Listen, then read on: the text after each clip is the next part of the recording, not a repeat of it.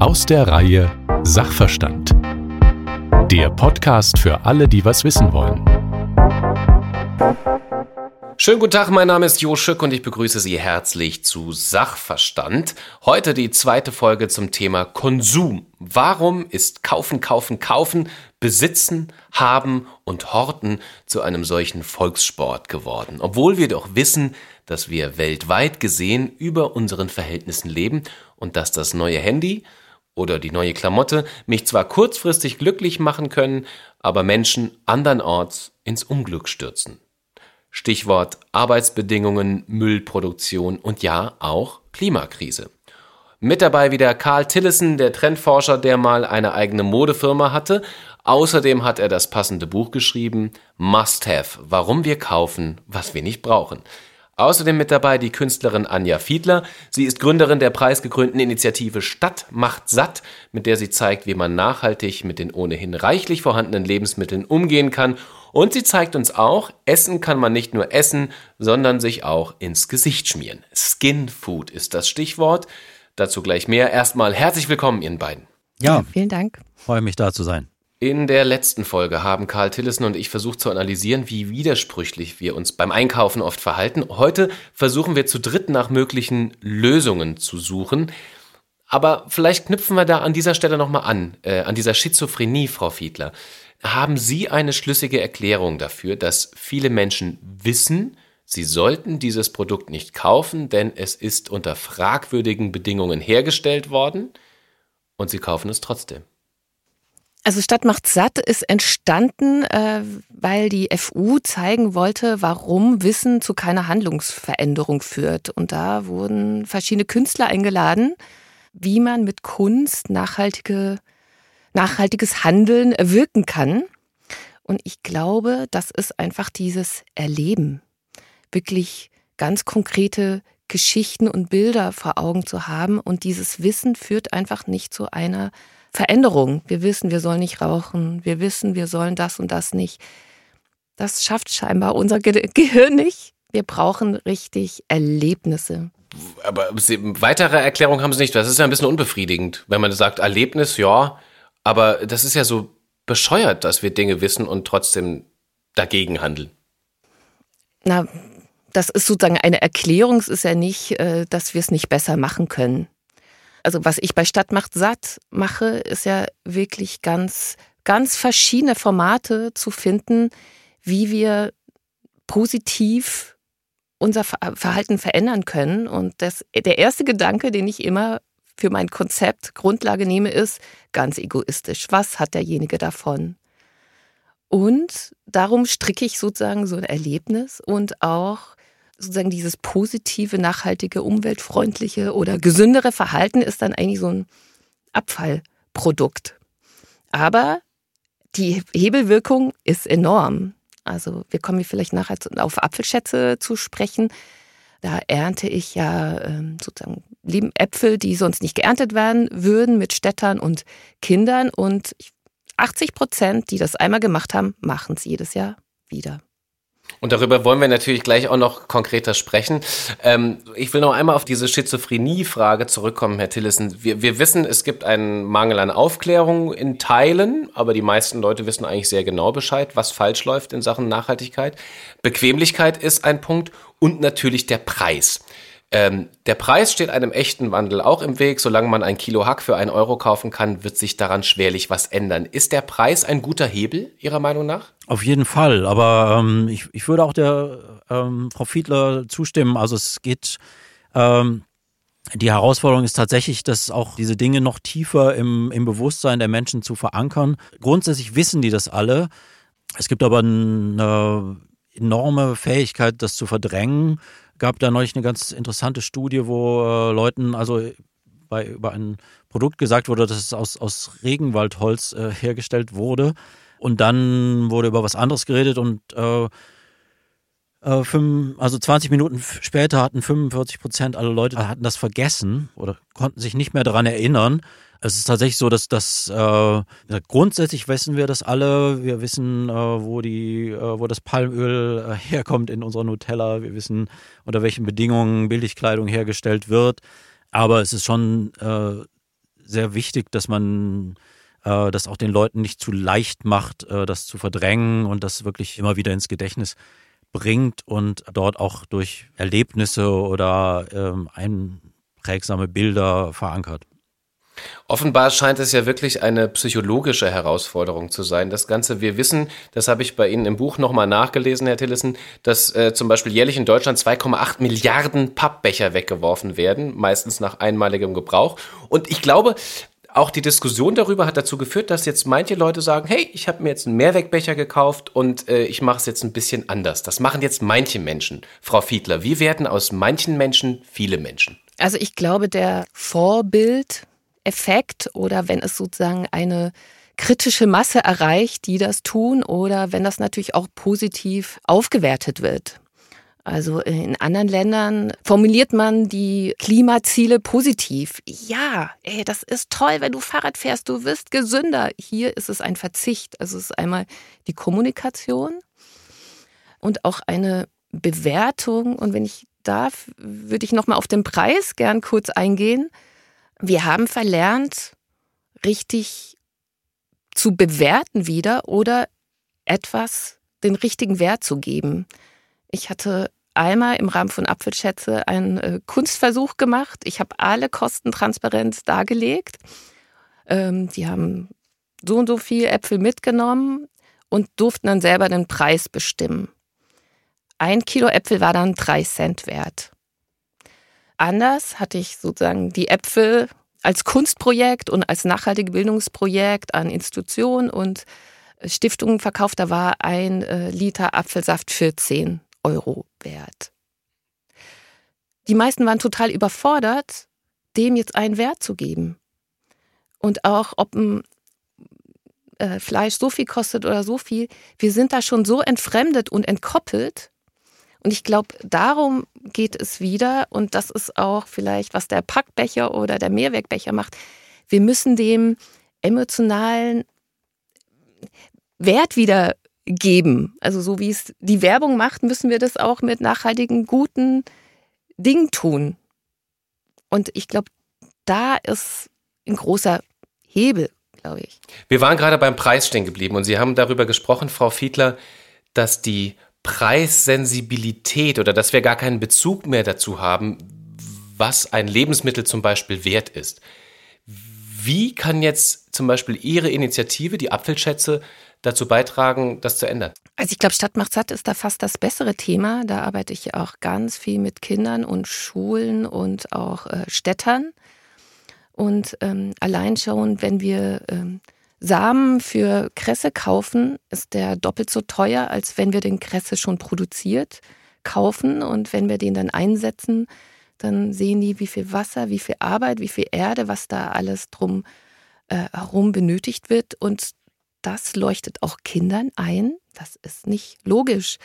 Und wenn wir dann zum Markt oder zum Supermarkt gehen und mit äh, vier großen Einkaufs Wagen mit absolut perfekt verzehrbaren Obst, Gemüse ähm, zur Schule schieben, dann ist auch jedem Kind klar, das ist seltsam. Was machen wir da für einen Mist? Und das sozusagen diese Mengen, diese Qualität der Lebensmittel zu sehen, die wir da wegwerfen, ist enorm. Und bei Apfelschätze ist es so, das sind Apfelsorten, die nie mehr in den Handel kommen.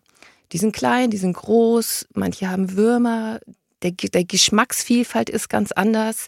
Es sind auch ganz viel Winteräpfel dabei, die sich den Geschmack verändern, äh, wenn die Städter sie selber lagern.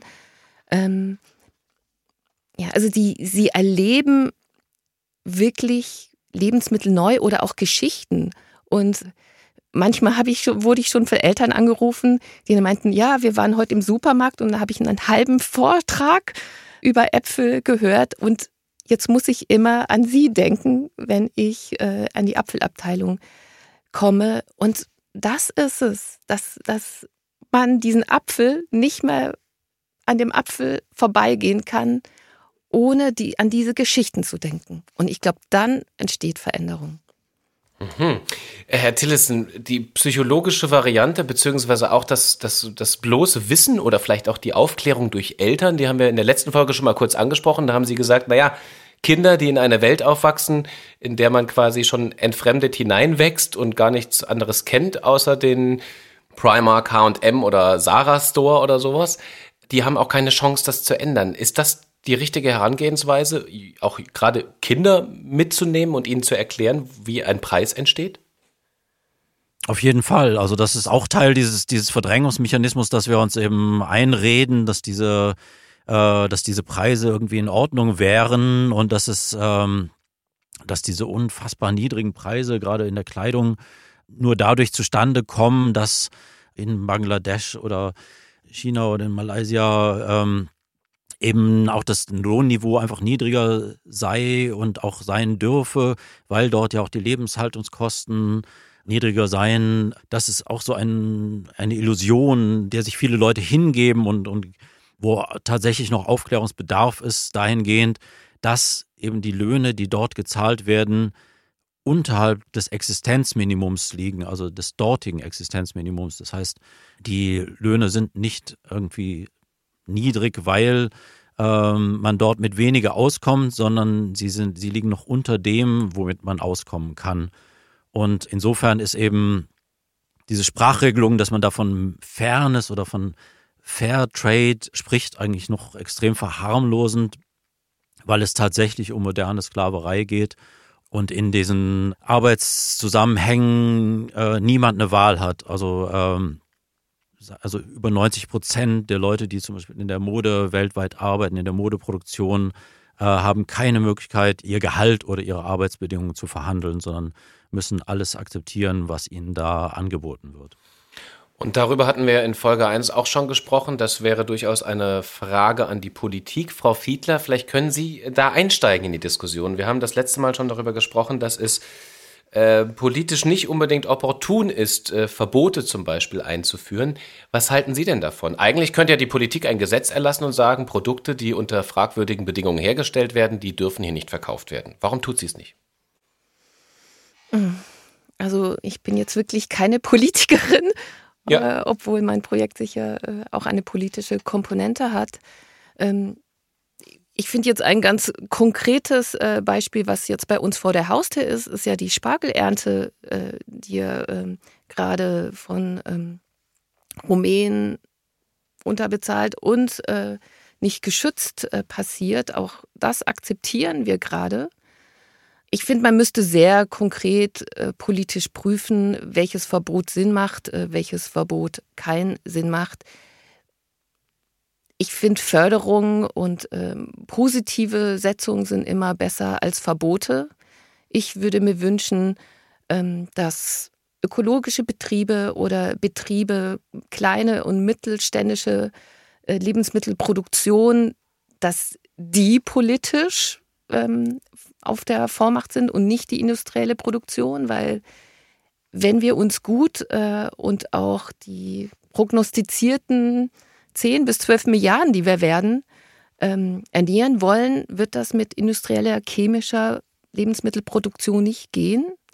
Ich finde Förderung von Biodiversität, von Umweltschutz, wenn Lebensmittel und auch Baumwolle oder andere, wenn es produziert wird, dass es keinen Schaden anrichtet. Also, dass die gefördert werden, die es gut machen und die auch gut produzieren, die gut verkaufen, die gut handeln.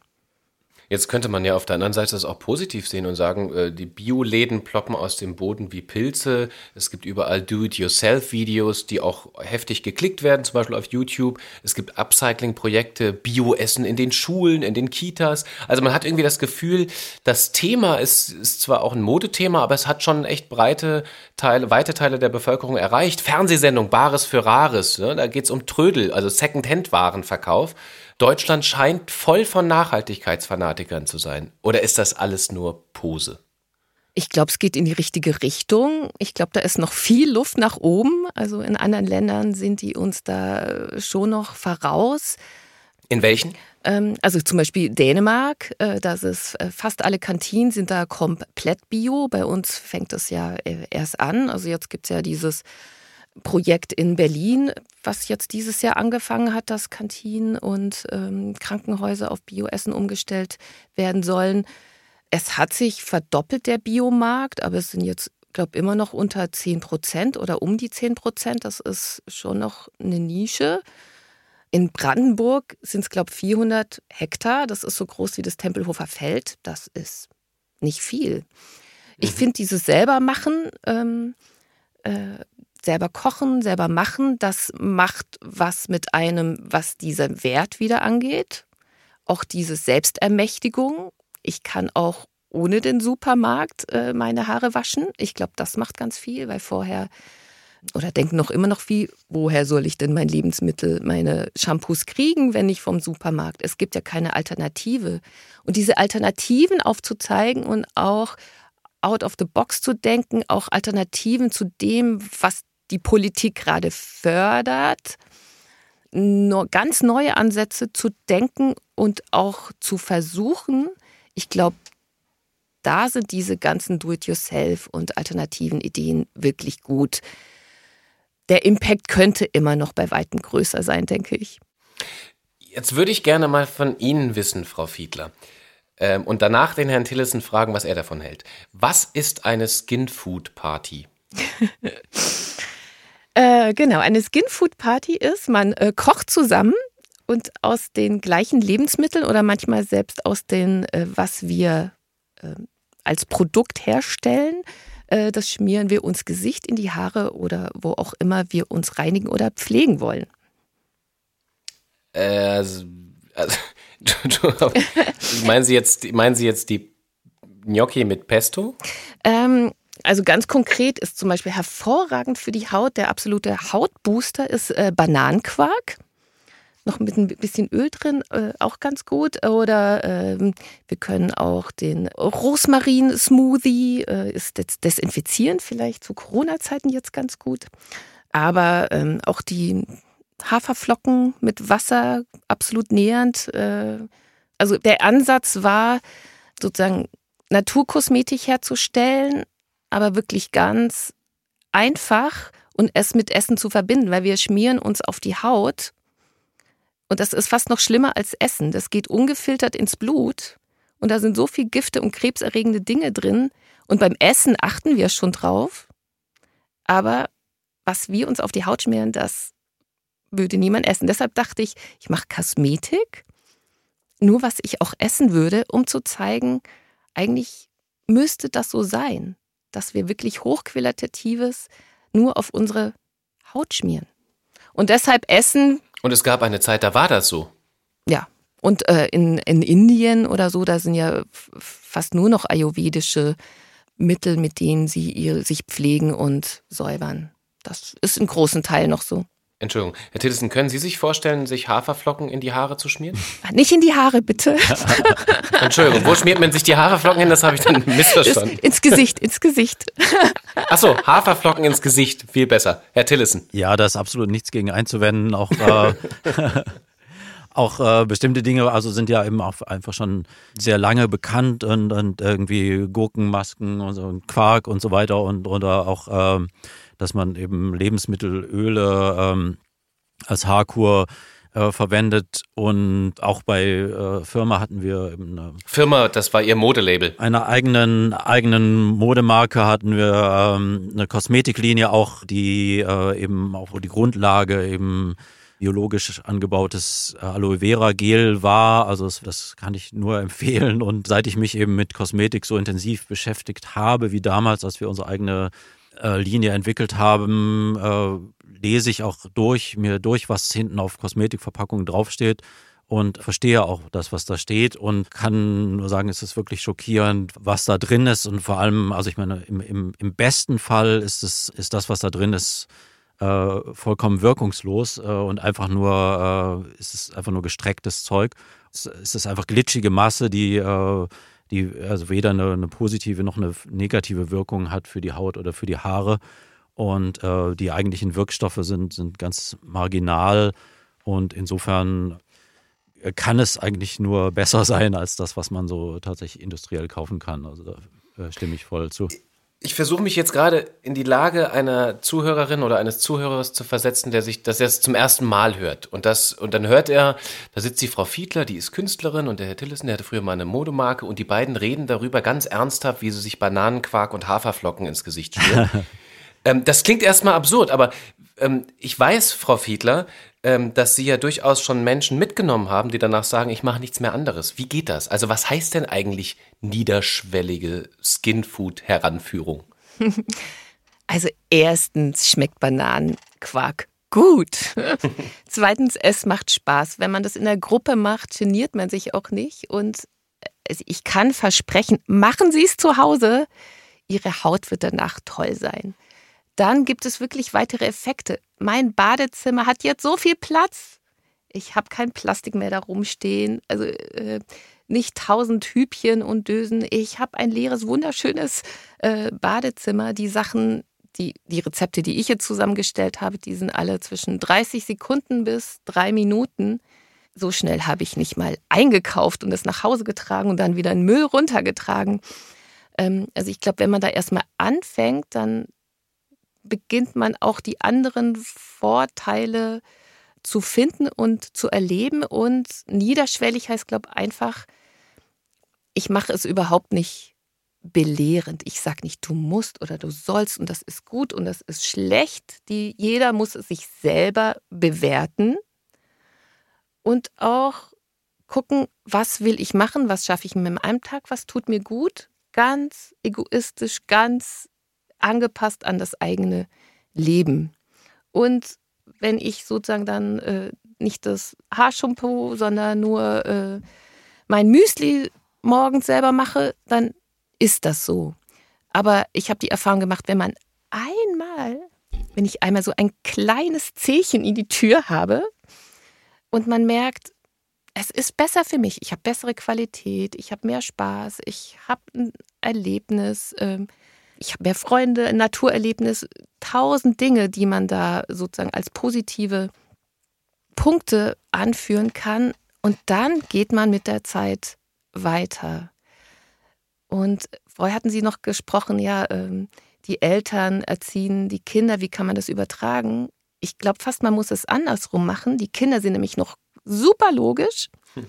Die denken nicht ökologisch, die denken logisch.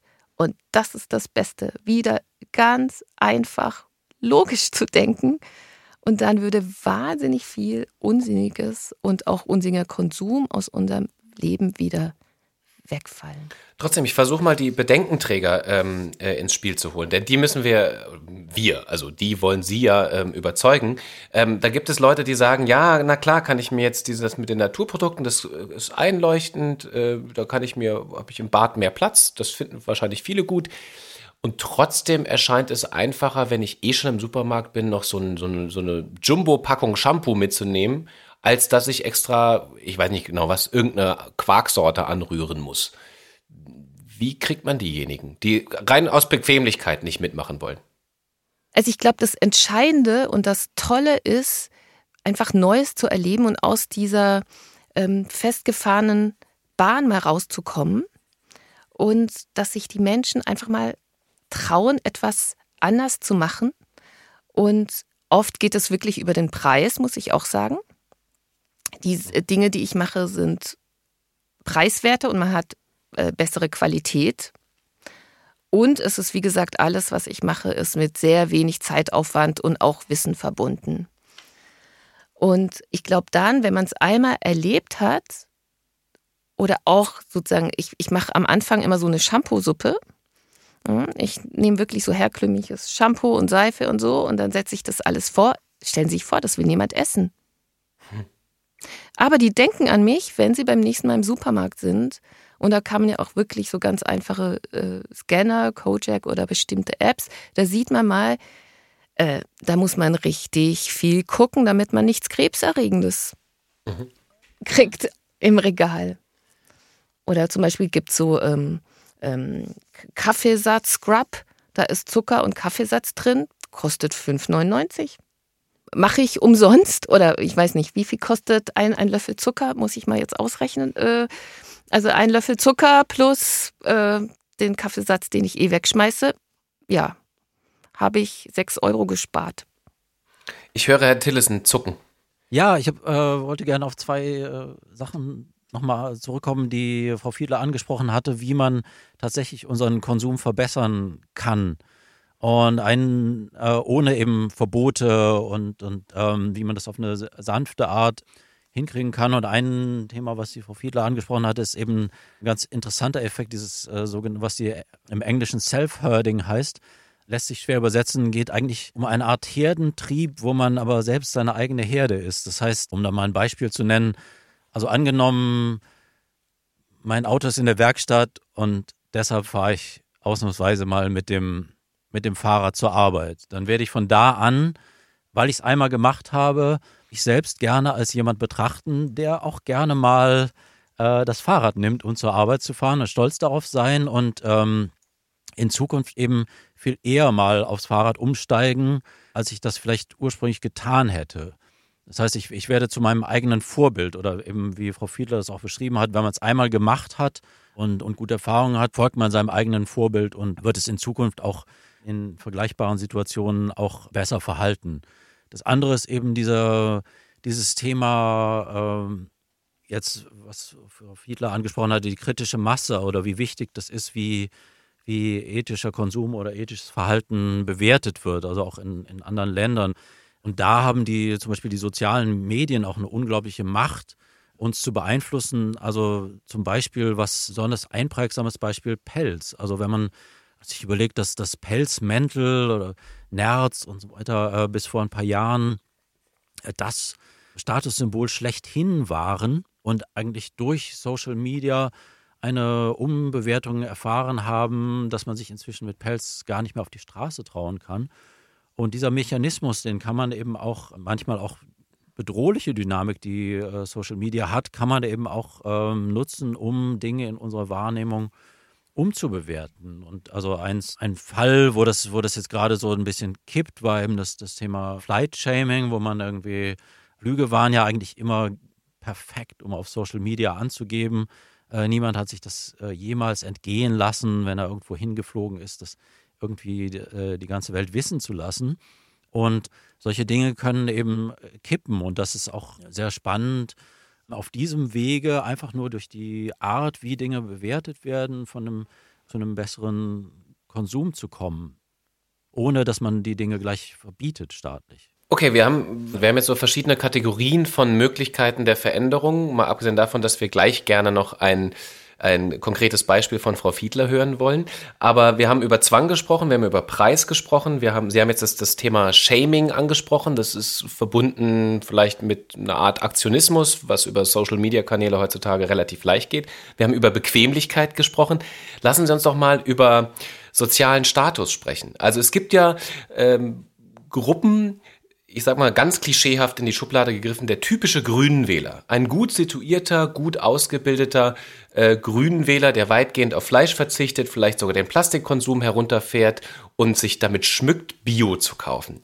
Das sind aber eben oft Menschen, die sich es auch leisten können, die einfach, egal im Supermarkt, einfach mitnehmen, wo Bio draufsteht, egal was der Preis sagt. Ist also Nachhaltigkeit auch eine soziale Frage? Frau Fiedler? Also ich bin prekär lebende Künstlerin und äh, kann mir auch leisten, nachhaltig zu leben.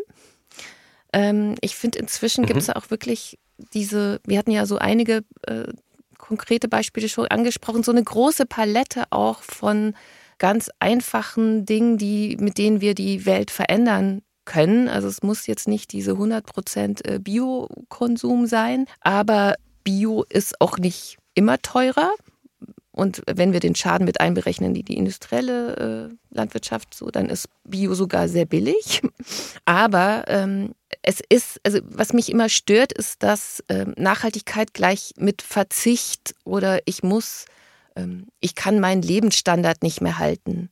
Ich glaube, äh, mit Umweltschutz oder auch Klimaschutz, wir können da uns ganz viel bereichern und Gutes tun indem ich das Auto stehen lasse, das Beispiel äh, war, war sehr gut. Äh, äh, fahre ich Fahrrad, ich habe was an der frischen Luft, ich lerne meine Stadt anders kennen, ich lebe gesünder. Also ich glaube, es ist nicht eine Geldfrage, es ist eher eine Haltung, eine Haltungsfrage. Und natürlich kann ich mir nicht alle super ähm, teuren Umweltprodukte manchmal leisten, aber ich glaube, mein Fußabdruck oder mein Umweltschutz ist, glaube ich, mit meinen minimalen äh, Möglichkeiten sehr gut.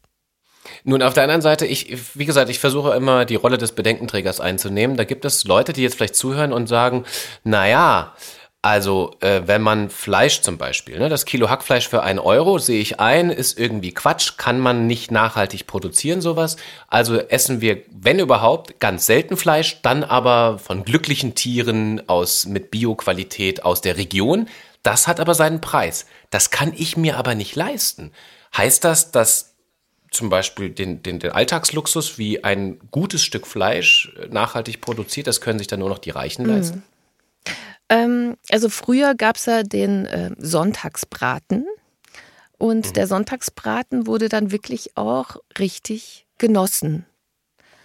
Und äh, ich glaube, es ist zum einen der Preis, zum anderen, wie wir konsumieren. Also manchmal ist ja dieses weniger auch wirklich mehr.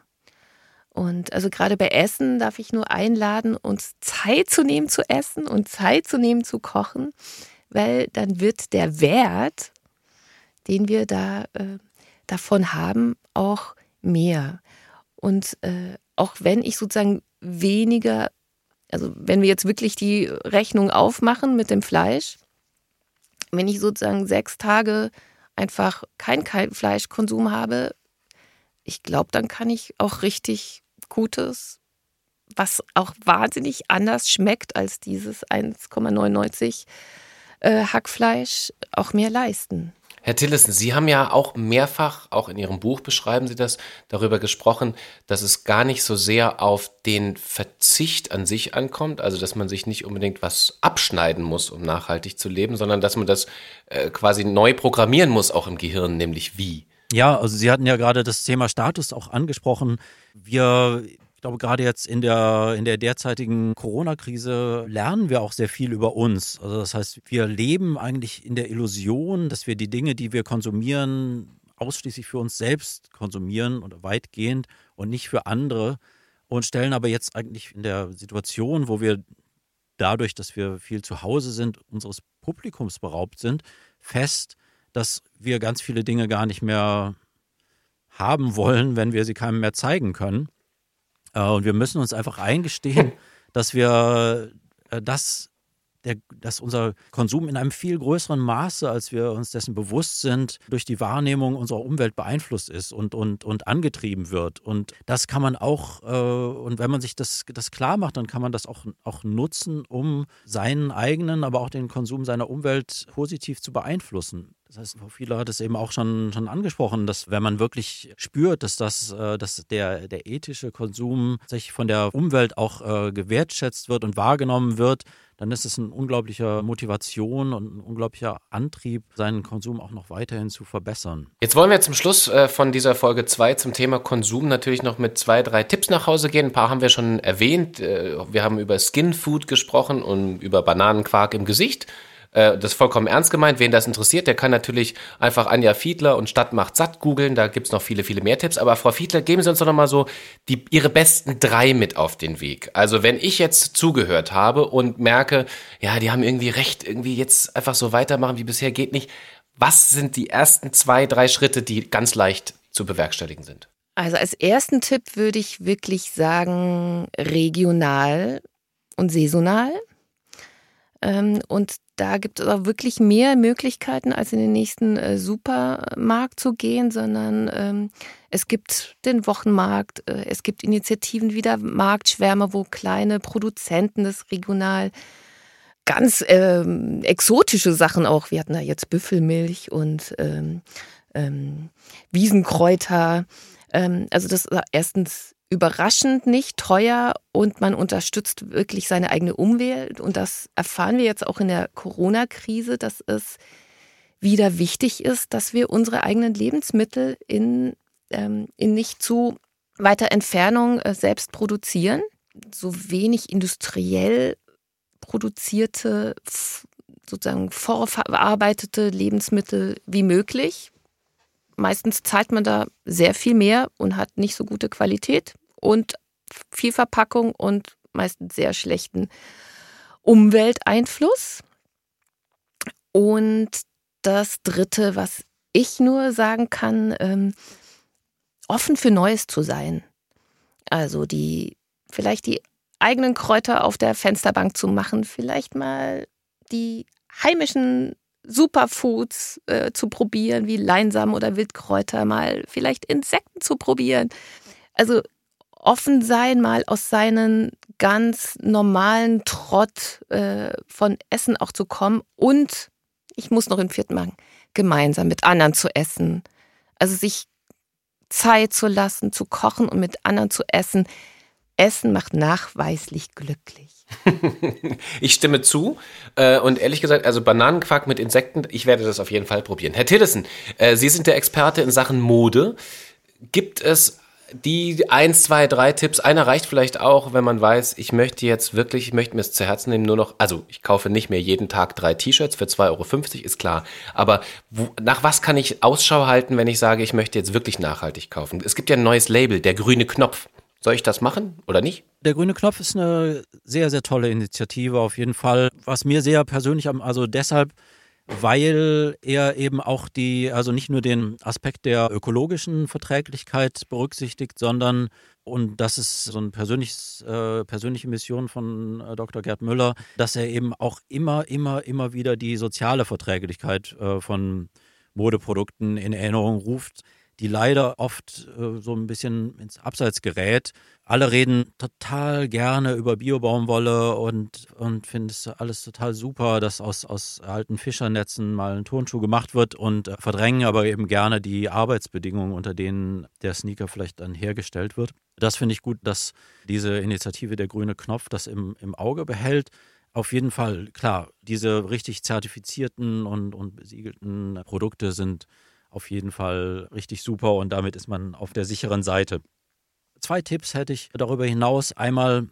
gibt es so einen sehr tollen Dokumentarfilm, der heißt The True Cost, wo die äh, Schattenseiten der Modeproduktion dokumentiert werden. Mir geht es eigentlich um den jetzt mal um den Titel, der es auf den Punkt bringt, die Dinge, die wir kaufen, haben eigentlich zwei Preise. Einmal den, den Preis, den wir in Euro dafür bezahlen und dann nochmal den Preis, den die Natur und die Menschen, die die Produkte herstellen, dafür bezahlen. Und diesen zweiten Preis sollte man sich öfter mal bewusst machen, gerade wenn Dinge besonders billig sind. Klar können wir alles uns leisten, zum Beispiel uns eine Einweg-Weihnachtsmann-Mütze zu kaufen, um damit eine Runde auf dem Weihnachtsmarkt zu drehen. Aber wir können uns eigentlich nicht leisten, dass all diese Mützen nach einmaligem Tragen dann auf dem Müll landen. Und das heißt, man sollte sich diesen anderen Preis auch äh, vor Augen halten. Und dann, ja, vergeht einem vielleicht auch der Spaß an manchen Dingen äh, von selbst, also wie ironische Geschenke nur für den witzigen Moment des Überreichens oder witzige Overalls für einen Junggesellenabschied oder solche Dinge, die vielleicht wirklich nicht viel kosten, aber eben einen hohen ökologischen und sozialen Preis haben. Ein anderer Punkt beim Modekauf ist, dass man sich vor dem Kauf mal ehrlich die Frage beantwortet, ob man nicht nur beim Modekauf, sondern bei allen möglichen Konsumentscheidungen, ob man die Dinge, die man da gerade kauft, eigentlich auch wirklich benutzen wird. Weil sie einen sonst, und das ist wissenschaftlich nachgewiesen, auch nur vermeintlich glücklich machen. Also Dinge, die man, die man nur kauft für den Moment des Kaufens, aber nachher nicht in Betrieb nimmt und sich aneignet, machen einen kurzfristig, geben einem Kick oder diese Dopaminausschüttungen machen einen, machen einem gute Laune, aber die machen einen aber mittelfristig und langfristig nachweislich unzufrieden und unglücklich. Das heißt, man kann seinen Konsum schon enorm verbessern, wenn man sich tatsächlich nur die Dinge kauft, die man dann am Ende auch wirklich benutzen und in Betrieb nehmen und sich aneignen wird und mit denen man dann auch leben wird. Also das bedeutet, äh, wer äh, sich dem nachhaltigen Konsum verpflichtet, der kann auch nachhaltig glücklich werden. Ganz herzlichen Dank äh, für diese Eindrücke, für diese, für dieses Sammelsurium auch an Tipps, das wir am Ende noch bekommen haben. Herr Tillissen und äh, Frau Fiedler, vielen Dank dafür. Wir danken. Danke. Und ich kann äh, Ihnen, äh, liebe Zuhörer und Zuhörerinnen, nur sagen, folgen Sie gerne der Arbeit von Anja Fiedler und Karl Tillissen. Lesen Sie bitte das Buch Must Have. Da sind äh, all das, was wir gerade angerissen haben, nochmal ganz ausführlich beschrieben. Da gibt es auch große, große Erkenntnisgewinne. Also mir ging es zumindest so, ich dachte, man kennt schon alles in dem Thema, aber dann lohnt sich auf jeden Fall nochmal da reinzulesen. Danke fürs Dabeisein und Zuhören. Mein Name ist Jo Schück und denken Sie daran, wir müssen alles erwarten. Auch das Gute. Bis zum nächsten Mal. Tschüss.